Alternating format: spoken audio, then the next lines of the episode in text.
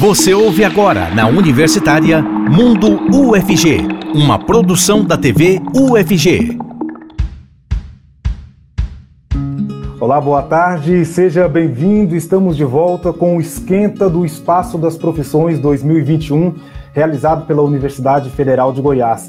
Esse programa está sendo compartilhado com a Rádio Universitária da UFG e será transmitido ao meio-dia deste sábado. Bom, o espaço das profissões será digital mais uma vez, já que estamos enfrentando a pandemia de Covid-19. O espaço das profissões começa na próxima segunda-feira, dia 3 de maio, com várias informações sobre cursos e áreas de conhecimento para te ajudar a escolher a sua profissão. Mas antes, nós vamos dar algumas orientações sobre ingresso, sistema de cotas, acessibilidade e permanência na UFG. Você que está nos assistindo ao vivo pode participar mandando suas dúvidas pelas redes sociais, aplicativo da TV UFG ou pelo nosso WhatsApp. A Universidade Federal de Goiás também oferece cotas para pessoas com deficiência e realiza ações para essa comunidade por meio do Núcleo de Acessibilidade. Andra Ferreira estudante de medicina, e a coordenadora do Núcleo de Acessibilidade da Regional Goiás, Denise Oliveira Alves, estão aqui para falar conosco sobre isso. Olá, professora Denise, seja bem-vinda, boa tarde. Boa tarde, obrigada. Olá, Andra, boa tarde, seja bem-vinda. Boa tarde, muito obrigada. Completando aqui o nosso time, nós temos hoje a Ruth Santana, que está fazendo a interpretação para a língua brasileira de sinais para tornar essa nossa conversa acessível para mais e mais pessoas. Também, em nome da acessibilidade, nós estamos fazendo a nossa autodescrição para que as pessoas com baixa visão ou deficientes visuais consigam imaginar como somos e o ambiente onde estamos. Então, eu vou começar fazendo a minha própria autodescrição.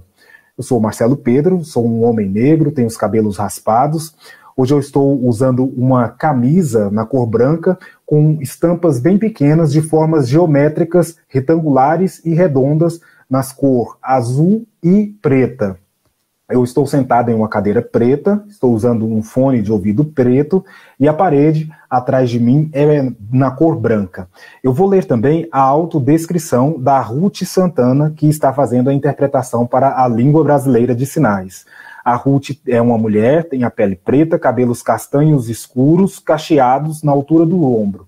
O cabelo dela está preso para trás, ela tem os olhos castanhos escuros e está usando um óculos de grau redondo com a armação dourada. A Ruth está vestindo uma camiseta preta e a parede atrás dela é na cor cinza bem clarinho. Eu vou pedir para a professora Denise, por gentileza, fazer também a sua autodescrição. Ok.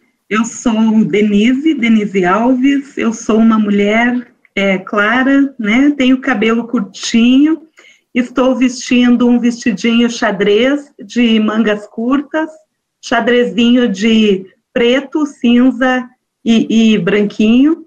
Eu uso óculos. Atrás de mim está alguns livros, né? Uma estante com livros e eu estou sentada é, numa cadeira também preta aqui na minha biblioteca, na minha casa. Bacana. Muito obrigado, professora. Andra, por gentileza, sua autodescrição. Eu sou a Andra, eu tenho a pele morena, cabelo cacheado preto bem longo, os olhos pretos. Estou vestindo uma camiseta branca com as mangas cor de rosa. Estou sentada numa cadeira preta. Atrás de mim, a minha parede é branca e metade laranjado e eu estou usando fone de ouvido preto. Sou deficiente e não tenho a mão esquerda. Perfeito, muito obrigado, André. Então, para a gente já começar, André, eu queria que você contasse para a gente como que foi a sua trajetória de estudante, é, desde o ensino médio, ensino fundamental, com relação à sua deficiência. Bom, desde o início foi muito complicado. É, a gente passa por um momento de autoaceitação a partir do momento que a gente reconhece as barreiras que são impostas pela gente mas eu tive muita sorte de estudar em um colégio que eu tive total apoio. Então, os meus professores, eles se preocupavam muito da forma que eu estava na sala, se ocorria bullying, se alguém fazia brincadeira sem graça, se eu conseguia acompanhar a turma porque por ter só uma mão eu sentia muita dor em fazer as atividades. Então, todo o meu ensino médio foi respaldado. Eu tive muita sorte, realmente. Tive colegas que entendiam, às vezes, a minha dificuldade. Eles tentavam sempre estar no meu ritmo para que eu não fosse excluída. Então, para mim, foi muito importante. É, esse processo de escolher um curso, entrar na faculdade, foi um processo um pouco complicado para mim. É, muitas pessoas, né, quando uma pessoa deficiente escolhe fazer um curso, vem com várias perguntas, questionamentos, várias muralhas. Eu costumo brincar dizendo que não são nem barreiras, são muralhas. Então, no meu terceiro ano foi muito complicado me posicionar, encontrar o curso e não ter medo de falar o que eu queria. Foi algo que eu até errei, porque eu escondia o curso que eu queria, porque uma vez eu comentei e falaram assim: impossível, você não tem uma mão, escolhe um curso mais fácil, que aí você vai se dar bem.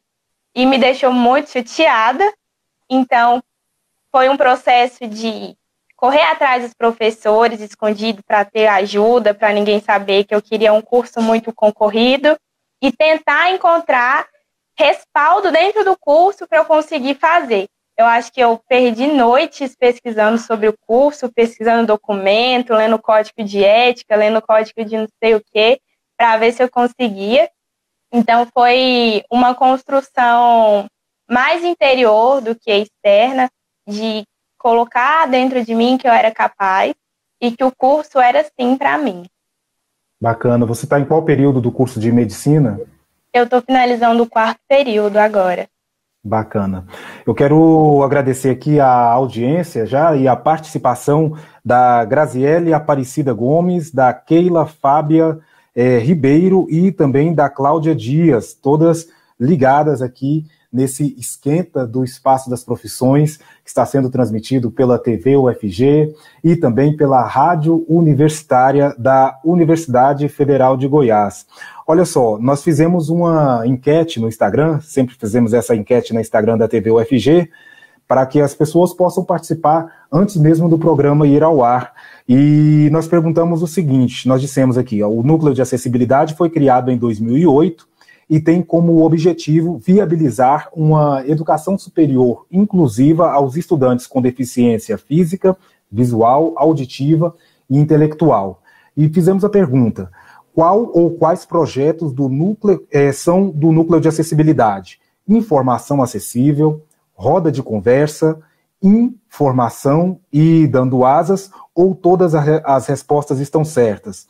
Nós tivemos aqui a participação de bastante pessoas, a Lilian Jordana, Josiane Carvalho participou também, Michel Neiva Rodrigues, Aline Goulart, todas, todos responderam, e a resposta que teve mais é, participação foi todas as respostas estão corretas. Então vou aproveitar aqui a, a presença, né, a participação da professora Denise, que é do Núcleo de Acessibilidades da Regional Goiás, para dizer para a gente Professora, é, como é que funciona o, o que é o núcleo de acessibilidade? Começa assim.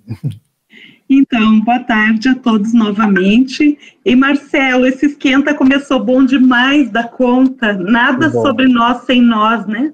Abrir com uma fala de uma pessoa que é uma pessoa com deficiência, né? Com a sua história, isso é maravilhoso, né?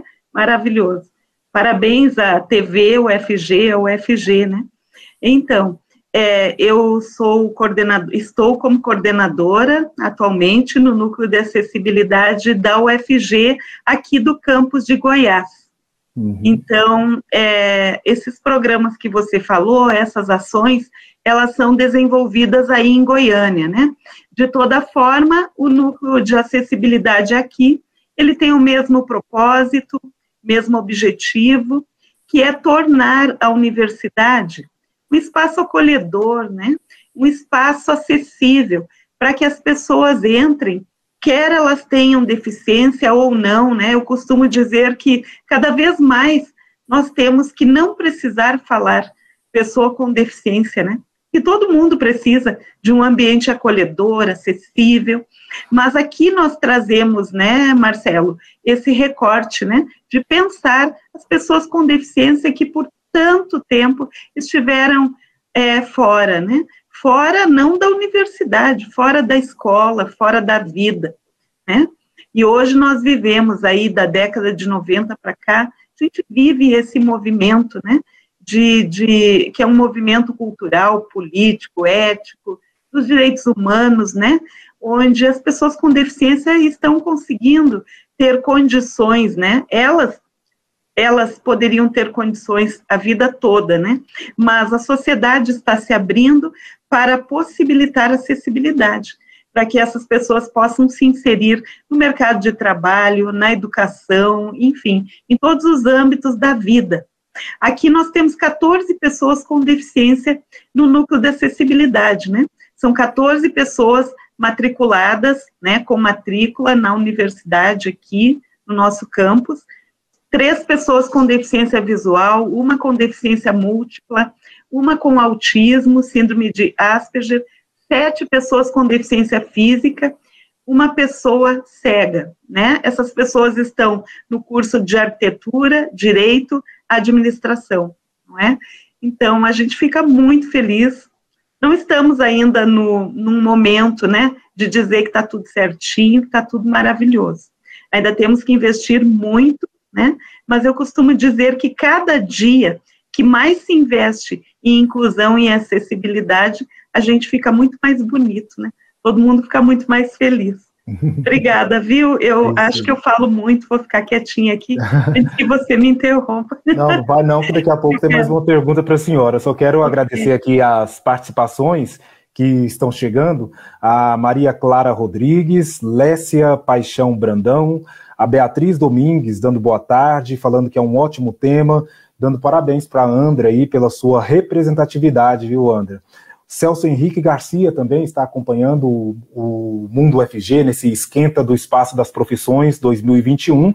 E mais uma vez nós temos a participação da Keila Maria Rodrigues, do terceiro B, lá de Uruguaçu. A Keila está ligada aqui no espaço do, no esquenta do espaço das profissões durante essa semana toda e certamente estará na semana que vem também aí, conhecendo mais sobre os cursos, né, e sabendo qual, melhor qual profissão ela pode seguir. A Lucelene Lopes está dizendo aqui, eu tenho muita vontade de fazer dança. Temos dança aqui na UFG, né, aqui no campus Samambaia, na Faculdade de Educação Física e Dança.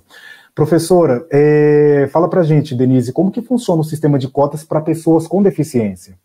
Então, o sistema de cotas para pessoas com deficiência é mais uma política afirmativa, né, para assegurar a matrícula da pessoa com deficiência na educação superior.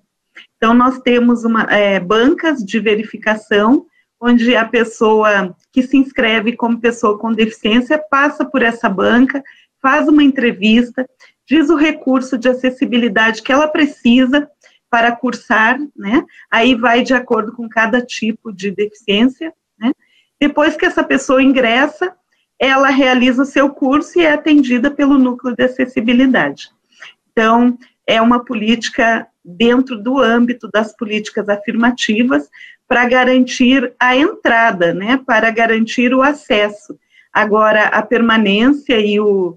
Eu, eu costumo brincar que não a permanência, porque ninguém quer que as pessoas com deficiência fique permanecendo para sempre, amém, né? Mas a permanência e as condições de fluxo, é, de participação mesmo, elas são garantidas por todo um esforço conjugado, né? E aí o núcleo entra muito forte na interlocução com os cursos, com os coordenadores, não é? É um trabalho nunca, Marcelo, quem trabalha com inclusão, quem trabalha com é, pessoas com deficiência, com grupos vulneráveis, precisa criar uma rede de apoio à inclusão. Nunca é um trabalho solitário, onde a pessoa com deficiência ela tem que ser protagonista sempre. Nós estamos aqui pertinho de mim, está o Luiz Humberto, vai participar do outro bloco, e eu gosto muito do modo como ele, ele age, né? Porque ele é muito proativo. Ele diz para a gente, né? Essa acessibilidade aqui tá bacana, essa aqui não tá legal, precisa fazer um ajuste aqui. Essa metodologia aqui do professor não está de acordo com o que eu de fato preciso. Então a gente, a partir do momento que a gente acorda para entender, né? Que nada sobre nós sem nós, nós não fizemos nenhuma política exitosa se a pessoa não estiver ali, né? A pessoa com deficiência. Ela é o, o sujeito desse processo, né?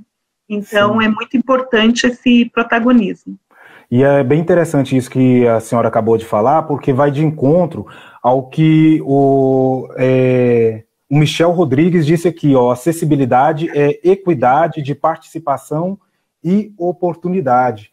Então, quando a gente fala aí de acessibilidade, não é, não é, é colocar apenas um, um, aparelho ou um equipamento que vai atender a, apenas uma, uma deficiência ou a necessidade de uma pessoa, mas é olhar para todos e tentar dar essa equidade, compensar, né? Cara, eu vou te falar uma coisa: acessibilidade é uma coisa tão legal que, à medida que você vai colocando acessibilidade dentro de uma instituição, dentro de um campus, né, de uma universidade, você percebe um movimento das pessoas. Por exemplo, se você tiver uma rampa bem bacana, não aquela rampa que não obedece às normas, né, técnicas, que às vezes você tem uma rampa, quando chega na frente da rampa tem que pegar o usuário de cadeira de rodas no colo para atravessar a rampa. Então uhum. isso fica muito distante do que é acessibilidade. Mas quando você faz uma rampa bacana, legal mesmo, né? E você tem uma escada ao lado. Você pode observar se as pessoas que não têm deficiência alguma vão preferir a escada ou vão preferir a rampa. A maioria vai pela rampa. Se você entrar num banheiro adaptado, se não tiver uma pessoa com deficiência para usá-lo, eu sou uma pessoa que vou no banheiro adaptado. Então, a, a acessibilidade, mais na linha do desenho universal, né? Cidades uhum. acessíveis, ambientes acessíveis, eles são bons para todo mundo né? Então, você não está fazendo só para pessoa com deficiência, você está fazendo para um viver melhor de todo mundo, né? As pessoas ficam mais confortáveis, ficam mais felizes quando tem, por exemplo, quando você vê uma calçada, né? Eu sou uma pessoa alta, né? Tenho 1,70m. Às vezes tem alguma calçada aqui no Goiás que eu preciso de alguém me dar a mão para eu subir, né? Então, é ruim demais, né? Precisamos evoluir na concepção, na mentalidade e construir uma sociedade, uma, uma escola, uma universidade boa para todo mundo, né? Para toda a gente, não só para quem é cego, não só para quem. Outro dia aqui perto da minha casa construíram um jardim no lugar da calçada. Verdade, fizeram duas árvores no meio da calçada e um monte de tijolos cercando. Então agora, semana que vem eu vou ter que ver aonde que eu vou atrás de de reclamar isso, né, a pessoa vai ter que desmanchar, porque não é um canteiro, né, não é um jardim, uhum. é uma calçada, tem que ser acessível para as pessoas, né, ela serve para as pessoas passarem Exatamente. ali, conseguirem passar. Público, né? Passeio público. É, Andra, eu queria saber de você agora, como que você avalia a existência de cotas para pessoas com deficiência entrarem no ensino superior? Eu acredito que foi uma medida adotada muito necessária, porque cada deficiência é uma deficiência, cada deficiência tem sua limitação. As cotas para deficiente, ela permite que tenha a equidade, como já foi citado aqui. É realmente a questão de uma equidade de possibilitar a entrada dessa pessoa ali dentro. Quando a gente entra, por exemplo, na faculdade de medicina, a gente não tem nem 10 pessoas com deficiência, nós somos 600 alunos. Uhum. Ou seja, os alunos que estão entrando agora, praticamente são graças à cota. Então a gente vê que em alguns ambientes, em alguns cursos, é muito mais que necessário, porque às vezes a gente vê que as pessoas têm sim aquela vontade, têm a dedicação, têm a força de vontade, mas não tinha algo que viabilizasse essa entrada. Então eu acho que a adoção dessas cotas foi extremamente importante. Acho que precisa haver melhorias ainda, assim, como é um edital muito recente, muito novo, em algumas faculdades a gente consegue ver algumas falhas. Tem a questão de cotas, quando as pessoas tentam burlar, e como é. Se não tiver um edital bem trabalhado, acaba que a pessoa perde essa vaga, porque uhum. alguém tentou, de certa forma, achar mais fácil. Mas eu acho que foi uma das grandes vitórias para as pessoas com deficiência física. E além de viabilizar esse ingresso, você acredita que as cotas também funcionam como uma forma de de estímulo, de incentivo. Com certeza. É totalmente diferente quando a gente pensa que tem que concorrer com todos os outros e quando a gente pensa que tem que concorrer para uma vaga que é pertencente ao nosso direito. Muda totalmente a questão de força de vontade, porque a gente sabe que ali nós concorremos com os iguais. Uhum. Então, se estamos com os iguais, a gente sabe que todo mundo ali tem o mesmo nível de capacidade e a gente está falando somente de esforço. Bacana. Professora, a Denise falou, é, ou a Andra, desculpa, a Andra disse aí que né, são, são várias deficiências que existem e também citou essa questão de pessoas que tentam burlar esse, esse sistema de cotas, né, se valer desse sistema de cotas sem ter direitos. É, e a senhora também citou anteriormente sobre uma comissão de avaliação. Queria que a senhora falasse para a gente quais são os tipos de deficiência que são de deficiência que são atendidas pela, pelas cotas e também como que funciona de certa forma essa comissão de avaliação sabe, Marcelo, que esse é um lado triste, né, que tem, infelizmente, as pessoas se valerem, né, de uma prerrogativa que é para dar um direito, né, se valerem disso de forma desonesta, porque acaba é, interferindo no direito do outro, né, que é legítimo. Então, essa banca de verificação existe para isso. Nós criamos uma banca de verificação com a, com a presença de um médico, de um psicólogo, né, de um é, professor, enfim. É, e essa banca, ela tem o objetivo de entrevistar e verificar, né, os laudos, a documentação desse estudante que está dizendo, né, está entrando pela cota de pessoas com deficiência. É, as deficiências, né, elas é, que, que que concede esse direito, né, de entrar pelas cotas. São as pessoas com deficiência, é, com deficiência, com, com é, autismo, né, transtorno do espectro autista e altas habilidades de superdotação. Recentemente, a legislação colocou as pessoas autistas como pessoas com deficiência. Então, nós temos esse público-alvo, pessoas com deficiência, né, que ali estão as deficiências físicas, sensoriais, a pessoa surda, a pessoa cega, a pessoa com baixa visão, a pessoa que tem uma deficiência física, né, uma paralisia cerebral, a pessoa que tem o autismo ou espectro autista, síndrome de Asperger, né, é, surdo-cegueira, todos os tipos de deficiência, né? Tem Ela direito a... Ela comprova essa deficiência lá na comissão de avaliação como? Isso, ela traz o, o diagnóstico, né? Ela traz o diagnóstico, o laudo, e aí ela faz essa comprovação. Por isso tem a necessidade de um médico, né, compondo essa comissão de verificação da condição da deficiência. É uma forma de garantir que a política afirmativa ela tenha consequência, ela se cumpra da maneira como ela foi pensada, né? que é garantir que as pessoas com deficiência tenham, de fato, esse acesso que lhes é de direito, né, diferenciado, né, porque no caso aí a diferença é justamente a questão de acolher, né, a pessoa é, na sua na, na, sua condição, né, com a sua diferença, em condições de igualdade. Isso precisa ser entendido, né? Uhum. Conceder a diferença que ela precisa para acolher em condições de igualdade. Bacana. Professora Janice Pereira Lopes, coordenadora do Espaço das Profissões, também está aqui acompanhando a nossa transmissão. Muito obrigado pela audiência. Pablo Magalhães pergunta: tem curso de música para deficiente? Professora Denise? Pois é, tem curso de tudo para pessoas com deficiência. Aqui no meu campus de Goiás não tem, eu não sei se tem, eu acho que tem curso de música aí em Goiás, não, em Goiânia, tem na UFG? Tem, tem na IMAC, né, né, a Escola de Música e Artes Cênicas no Campo Samambaia, tem aí diversas habilitações para música, né, tem a Faculdade de Educação Física e Dança, então aqui nós temos sim. Aqui, infelizmente, a gente não tem, né? Mas é, é um belo curso, né? Sim, é bom, e inclusive assim, até aproveitando a pergunta do, do Pablo, acho que seria importante reforçar. É, ele pergunta: tem curso de música para deficiente? Eu acho que todos os cursos são para todas as pessoas, né, professora? Exatamente, exatamente. É, por um bom tempo a gente tinha um discurso e uma prática, né? Que a pessoa não podia incluir, que ela não podia estar no mercado de trabalho, não podia estar na escola, porque ela era uma pessoa com deficiência, né?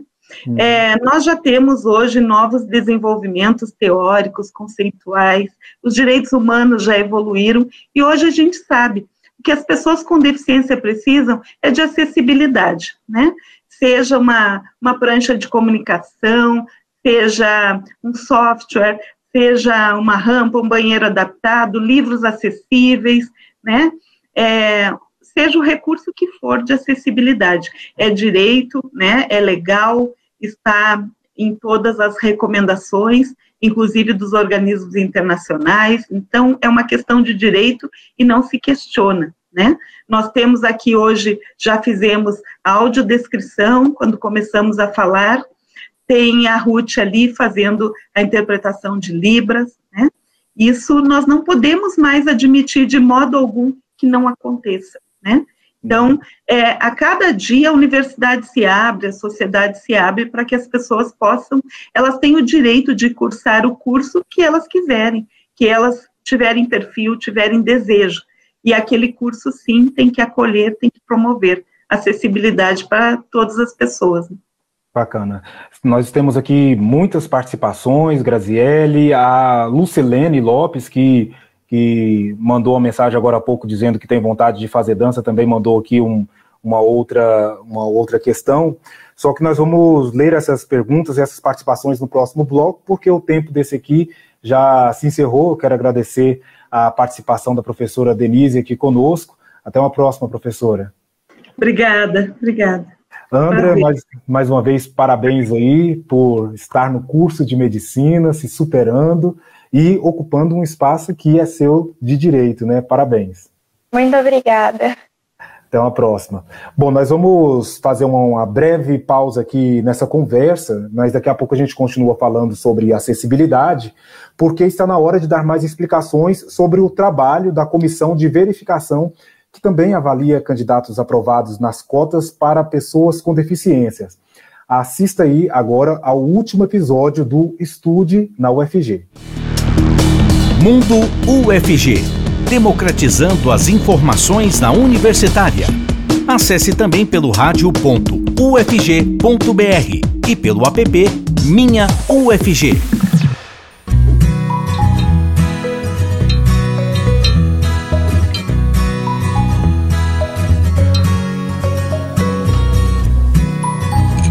Menina, mas que coisa boa essa nova forma de ingresso da UFG, hein? Pois é, você viu aquele lance de entrar por reserva de vagas? Eu vi, você sabe que agora eu tô até mais confiante? Eu acho que eu vou conseguir realizar meu sonho de fazer engenharia civil lá na UFG. É, eu também fiquei empolgada. Mas eu não sei qual curso fazer. Uai, Lude, mas e aquele tanto de vídeo legal lá da UFG que você me mandou? Tem tantas opções e também você tem tantas habilidades, sei lá. Escolhe o que você mais se identifica. Esse é o problema. Eu gosto de tanta coisa que depois que eu assisti os vídeos, eu fiquei com vontade de fazer jornalismo, veterinária, advocacia, ou até ser professora de crianças. Ser professora de criança é uma boa, né? Uhum. Ô, Lude, sabe o que eu acho? Segue seu coração, viu? O coração é o nosso melhor conselheiro. E ah, você também pode optar por aquela reserva de vagas para estudantes negros de escola pública, você sabe, né? É, disso eu sei. Mas será assim que para conseguir essas vagas é só se declarar indígena ou negro? Não, não é só isso. Ainda tem uma comissão de verificação que eu nem entendi direito. Ah, sim. Ô, Lude, aquela menina que você me mandou no vídeo é a sua cara, hein? Ih, nada a ver. É sim. Eu tô achando que você tá gravando esses vídeos e me enviando só pra me trollar. Ah, Sei não, pronto. viu? Tô fazendo mesmo. Eu trabalho aqui o dia inteiro, estudo à noite, chego em casa e faço um vídeo só pra te zoar, né, Thaís? Uai, Lude, calma, relaxa. Eu só tava brincando, ai. Eu vou até voltar pro caixa que eu tenho coisa pra fazer.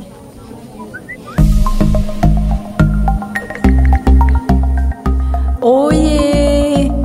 Aff, você de novo? Por que tá fazendo isso? Isso o quê? Isso de mandar esses vídeos. Por quê? Pra quê? Quem é você? Eu sou alguém que quer o seu bem e de toda a sua família e comunidade. Sei. Oxi. Acredite. Mas vem cá. Como é esse lance das comissões? Espera aí que te respondo. Olha o vídeo que mandei. Ô, Lude, as comissões de verificação são responsáveis por avaliar se os candidatos selecionados, tanto pelo SISU quanto pelo UFG Inclui, preenchem de fato os critérios de participação em cada forma de ingresso. Por exemplo, todos os candidatos inscritos pelo SISU precisam apresentar a documentação comprovando que concluíram o ensino médio para a comissão de escolaridade. E os candidatos selecionados, tanto pela Lei de Reserva de Vagas quanto pelo FG Inclui, precisam comprovar que cursaram todo o ensino médio em escola pública. Os inscritos no SISU na modalidade baixa renda precisam apresentar documentação comprovando a condição financeira da família para a Comissão de Análise da Realidade Socioeconômica. Já os estudantes que se declararam indígenas ou negros devem se apresentar à Comissão de Heteroidentificação. É ela que é responsável por avaliar se os candidatos selecionados possuem as características necessárias para concorrerem a essas vagas. Lembrando que negros quilombolas e indígenas que pretendem se inscrever no programa UFG Inclui também precisam apresentar uma declaração assinada por três representantes da sua comunidade para a mesma comissão. Por fim, os candidatos com deficiência devem apresentar toda a sua documentação médica para a comissão de verificação da condição de deficiência. O trabalho dessas comissões tem por objetivo evitar fraudes e garantir que as vagas sejam preenchidas por estudantes que possuam as características previstas tanto na Lei de Reserva de Vagas quanto no FG Inclui. Por isso, fique atento e tenha muito cuidado na hora de fazer a sua inscrição no SISU, viu? Ah, entendi, tá certo. Só não consigo decidir o curso. Ah, sobre isso não consigo te ajudar mais não. Parte da minha missão eu já cumpri. Agora cabe a você decidir qual curso escolher. Boa sorte! Ah, mais uma coisa. Assiste aí. Ah, olha só. Existem algumas formas específicas de ingresso em alguns cursos da UFG, como na área de música, que exigem uma prova de verificação de habilidades e conhecimentos específicos. Já os cursos de licenciatura em Educação do Campo e licenciatura intercultural possuem editais próprios que estabelecem suas condições e critérios. E os cursos à distância levam em consideração as notas obtidas no Enem e também estabelecem seus critérios de seleção em editais próprios. Muita coisa, né? Mas lá no site Estude na UFG você encontra todas as informações sobre como entrar na UFG e pode acessar editais, formulários e documentações para a matrícula. Se você tiver qualquer dúvida, dê uma olhada nele e boa sorte na escolha do seu curso, Lude! Lude, as mesas estão aqui tudo sujas. Vem cá me ajudar e larga esse celular, por favor. Acesse estudenaufg.prograde.ufg.br. Estamos de volta com Mundo UFG, na Universitária. Muito bem, se você quer assistir, conferir todos os vídeos do Estude na UFG, é só acessar o site estudenaufg.prograde.ufg.br. Lá tem muita informação interessante para quem quer estudar na Universidade Federal de Goiás. E para saber mais sobre os cursos e áreas de conhecimento, você pode assistir à programação oficial do Espaço das Profissões a partir da próxima segunda-feira. Confira toda a programação no site espaçodasprofissões.ufg.br espaçodasprofissões.ufg.br o assunto de hoje são as cotas para pessoas com deficiência e as ações para essa comunidade por meio do núcleo de acessibilidade. Então, vamos conversar agora neste bloco com Humberto, Luiz Humberto de Oliveira, estudante de arquitetura e urbanismo, e com a Meirilane Oliveira, coordenadora pedagógica do núcleo de acessibilidade. Boa tarde, Meirilane, seja bem-vinda. Boa tarde, muito obrigada. Boa tarde a todas as pessoas que estão nos assistindo. Obrigado, boa tarde, Humberto, seja bem-vindo. Boa tarde, muito obrigado, boa tarde a todos. Obrigado. Completando aqui o time, continua com a gente a Ruth Santana, que está fazendo a interpretação para a língua brasileira de sinais, tornando essa conversa acessível para mais pessoas. Também, em nome da acessibilidade, nós estamos fazendo a autodescrição para que as pessoas com baixa visão, as pessoas cegas, consigam é, imaginar como somos, ou visualizar o ambiente em que nós estamos. Eu vou começar pedindo para que o Humberto, por gentileza, faça sua autodescrição. Eu sou moreno claro, tenho, sou um pouco calvo, cabelos grisalhos e algumas marcas de expressão. Estou com a camisa azul clara. Atrás de mim tem uma prateleira cheia de livros e eu estou em casa. Ok, muito obrigado, Luiz Humberto. Vou pedir agora para a Merilane fazer sua autodescrição. Obrigada. É, eu tenho pele clara, cabelos escuros, cacheados, volumosos, olhos escuros. Estou usando uma blusa, uma camisa sem manga, verde clara, e um batom com um tom ah, mais para o roxo. Atrás de mim tem um armário fechado de livros, branco, uma parede branca, um quadro com a frase Nada de nós sem nós, que é um lema né, do nosso norteador, do nosso trabalho, e uhum. alguns livros que eu gosto muito e alguns objetos decorativos. Beleza. O, eu vou começar fazendo uma pergunta para o Luiz Humberto. É, eu queria saber, o Luiz, quais são o, quais foram os desafios que você teve que superar como uma pessoa com deficiência para chegar ao ensino superior? Desafios foram múltiplos, assim, pois é, infelizmente a gente entra numa sociedade que ainda olha as pessoas com alguma necessidade como incapazes. Então, assim, a partir do momento que você fala, não, eu quero entrar numa universidade, ah, desde do, das pessoas próximas a você, desde as nossas próprias limitações, a gente tem que praticamente matar um leão por dia. A gente tem que nos convencer a cada dia que nós somos capazes, porque, tirando raríssimas exceções, ah, as pessoas olham para a gente e falam assim, não, você não vai conseguir, não, isso não é para você. Não, pessoas muito mais capacitadas tentaram e não conseguiram.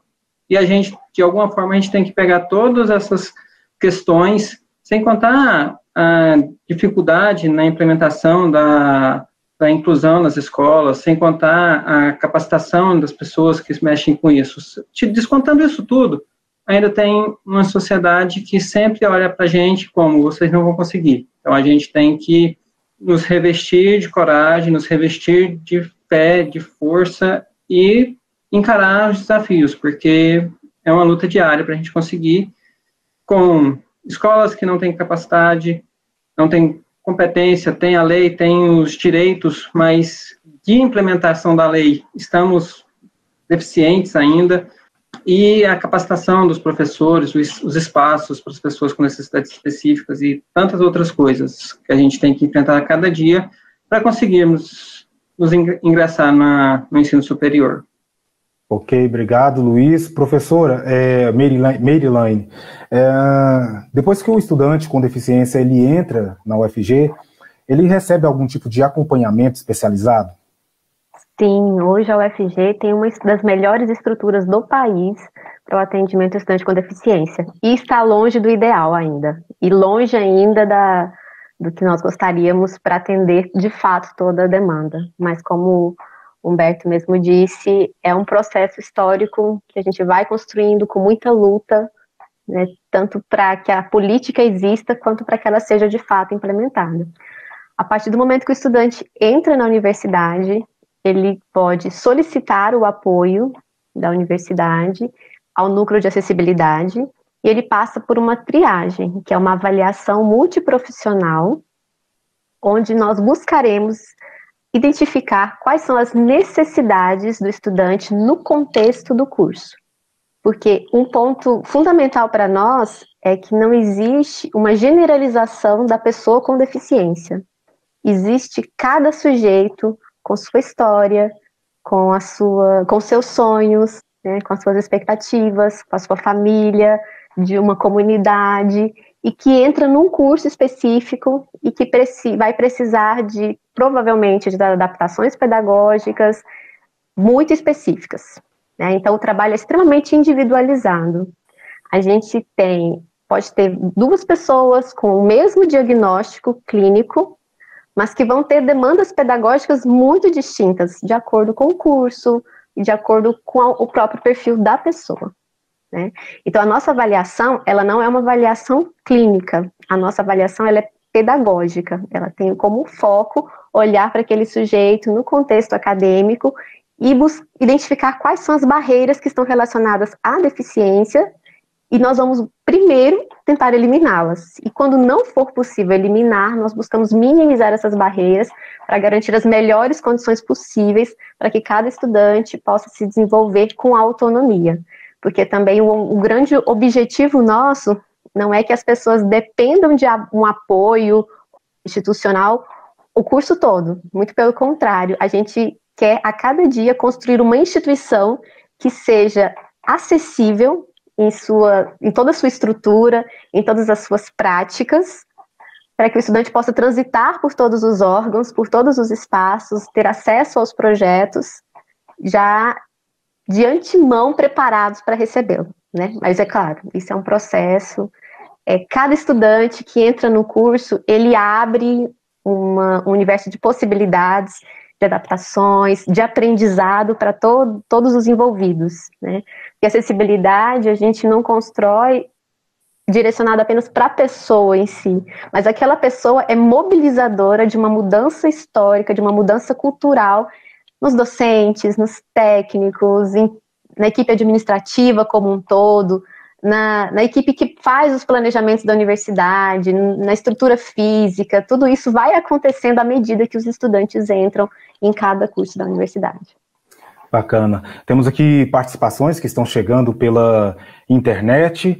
É, a Graziele Aparecida Gomes dizendo: hoje podemos ver cada vez mais pessoas com deficiência é, que eram antes muito desvalorizadas, e isso está mudando cada vez mais. Eles vêm nos surpreendendo. Tem uma outra participação aqui que é da Lucilene Lopes. Ela disse que gostaria muito de fazer dança, só que sou paciente oncológica desde 2013, câncer de mama ela pergunta, ela quer saber se ela teria chance, mesmo com a, aí ela diz, né, mesmo com a axila operada, perde-se a força do braço e a mastectomia radical, acaba se tornando um pouco deficiente. É, você tem resposta para essa colocação da Lucilene? Claro. Ah, vou começar, se você me permite, pela Graziele, porque ela tocou num ponto muito importante, que é da visibilidade. Uhum. Né?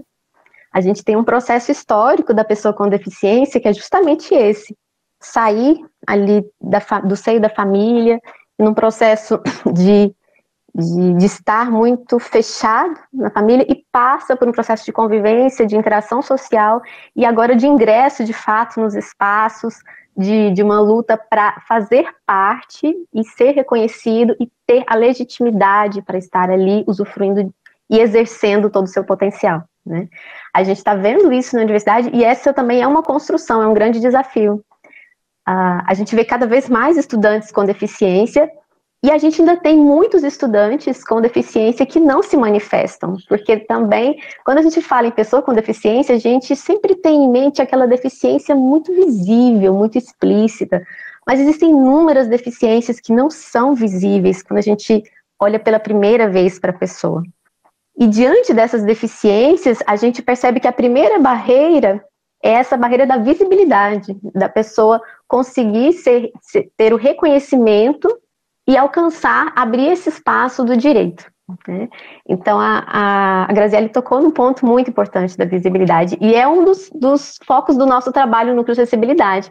Quando a gente trabalha com os estudantes, a gente procura fortalecer cada estudante para que ele consiga, ele e ela, consiga chegar no seu curso, chegar em cada professor, em cada professora, demonstrar, dizer quais são as suas necessidades, estabelecer um diálogo direto com as pessoas e ir construindo esse espaço. Isso é fundamental isso faz parte da, da autonomia. Né? A Lucilene tocou num ponto também que é muito importante, que está relacionado, que toca lá no processo de entrada na universidade. Né? Ah, a gente tem cotas específicas para as pessoas com deficiência. Não que uma pessoa com deficiência vai entrar exclusivamente pela cota, porque para entrar pela cota precisa necessariamente ter estudado em escola pública. E nós temos, a gente sabe que hoje a geração atual que está em condições de entrar na universidade, uma boa parte desse público também estudou em escola privada. E esse público entra pela ampla concorrência né, e pode também solicitar o apoio da universidade, tem todo o direito e vai ser apoiado. Uh, o estudante que entra, é, ele entra pela cota, ele precisa passar por uma comissão que vai verificar se aquela deficiência declarada é de fato a deficiência que o estudante apresenta, que o sujeito apresenta. E o que acontece em muitos casos? Uh, acontece uma confusão desses conceitos do que é a deficiência e do que é a deficiência para esse fim da cota. Né? Uhum. A gente uhum. sabe que existem inúmeras condições que geram uh, barreiras para as pessoas no cotidiano, inclusive muitas doenças, quadros né, de adoecimento que geram muitas barreiras e que a gente reconhece essas barreiras. Mas a cota ela é baseada na LBI, que é a Lei Brasileira de Inclusão. E a L, na LBI, na lei que declara né, que o autismo é também uma deficiência, e agora na lei mais recente, que também reconhece a visão monocular, dentro de uma avaliação do, do impacto e das barreiras que o sujeito enfrenta. Né? Isso é importante também ficar bem atento. Então, tem uma legislação específica que embasa o ingresso através da cota. E aí é fundamental que cada pessoa leia esses documentos e observe se a sua condição se enquadra naquele critério. Porque é aquele critério que vai embasar a análise da comissão. E aí a gente observa muito e é muito triste. A gente fica assim muito, muito triste quando a gente vê um candidato que marca ali a opção da vaga de pessoa com deficiência, em alguns casos partindo de um quadro de uma doença, né, em outros casos até equivocadamente, não, acaba não percebendo e marca, e aí quando chega na comissão é indeferido e a pessoa perde a vaga. Então, a, a gente sempre fala, quando a gente tem possibilidade de orientar os candidatos, que a, a inscrição no SISU é uma etapa do processo seletivo. É preciso ficar muito atento em qual opção você vai selecionar, e é preciso ler também a legislação que vai embasar essa avaliação. Isso vale para todas as cotas, né? A gente tem a cota racial, tem a cota de renda. Então é muito importante saber quais são os critérios que serão analisados para você não perder uma chance como essa de entrar na universidade. Bacana, a professora Merilane trouxe aí muito bem detalhado, muito bem explicado qual é o processo, né, e onde as pessoas podem se informar mais para poder saber se podem ou não utilizar é, desse sistema de cotas. Agora eu pergunto para o Luiz Humberto, é, a sua deficiência visual, né, Luiz, e você está no curso de arquitetura e urbanismo, você espera que essa formação sua contribua de alguma maneira, ajude a melhorar os espaços para as pessoas que têm deficiência visual, ou não só visual, né, mas no seu caso específico? Eu acredito que sim, porque assim, eu posso dizer que na própria sala de aula, por ter um aluno com necessidades específicas, é, já vai formar uma turma não só eu vou pensar num espaço universal, mas os meus colegas de faculdade, as pessoas que têm contato comigo no curso, já olham para a acessibilidade com outros olhos. Porque a gente vive num mundo muito teórico da arquitetura. Ah, desenho universal, ah, escada acessível. Então, é muito teórico, mas a partir do momento que do seu lado você percebe uma pessoa que tem deficiência visual ou que tem uma mobilidade reduzida, você começa a olhar a questão do desenho universal com, podendo apalpar. Então, assim, eu tenho certeza que a geração de alunos que está na faculdade hoje, que está tendo aula comigo e com os outros alunos com necessidades, já vai ser uma, uma turma mais sensível ao desenho universal. Já vai olhar para as cidades, olhar para os bairros, pensando em calçadas acessíveis, construções para todos.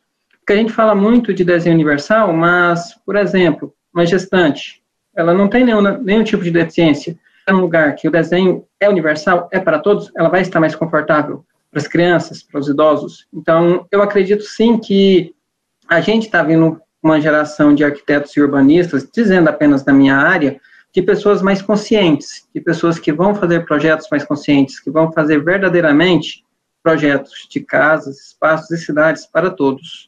Perfeito. O, o, Luiz Humberto, você acredita que algumas das ações que são realizadas dentro da UFG, principalmente por meio do, por meio do núcleo de acessibilidade, isso poderia chegar a outros espaços fora da universidade, na sociedade?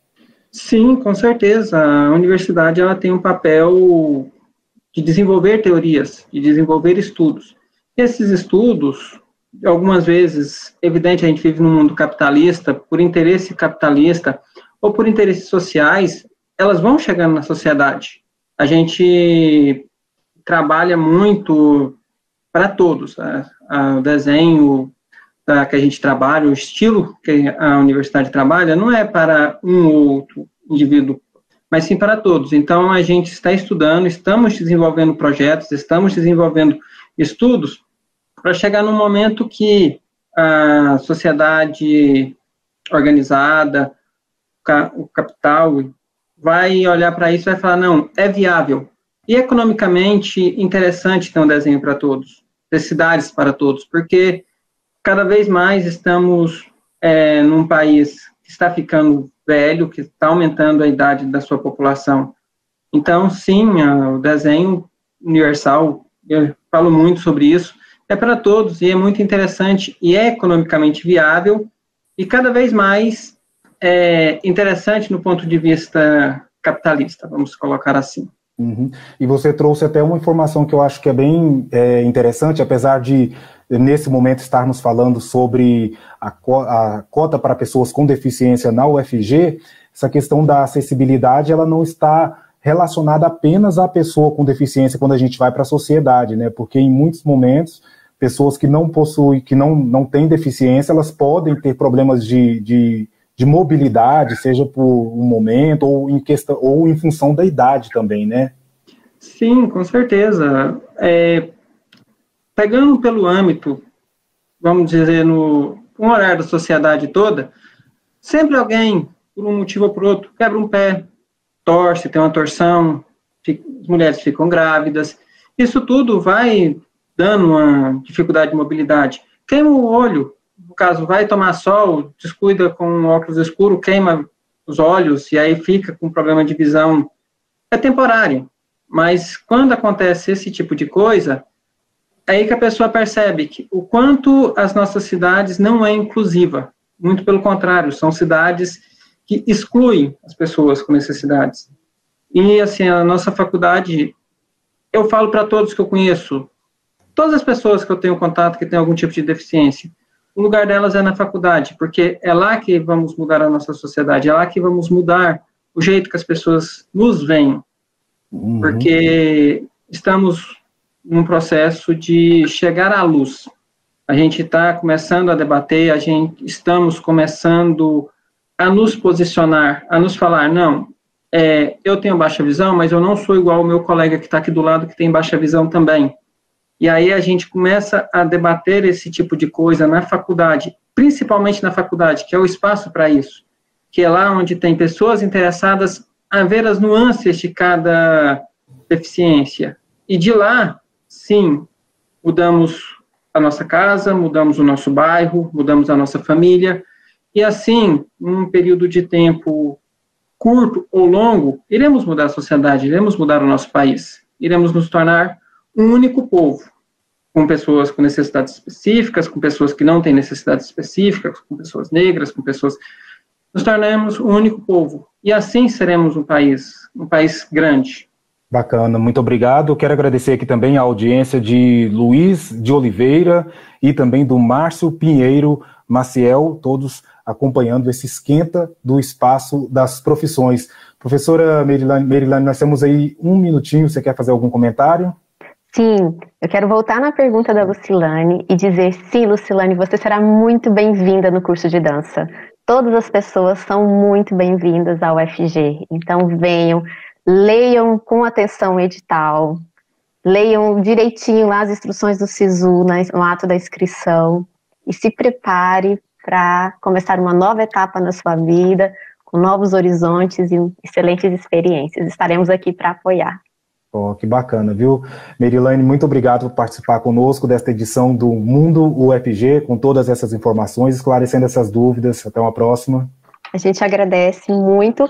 Estamos à disposição. Posso deixar o nosso site do núcleo, acessibilidade.ufg.br. Nosso e-mail é acessibilidade.ufg.br. Pode entrar em contato com a gente, qualquer dúvida que a gente responde.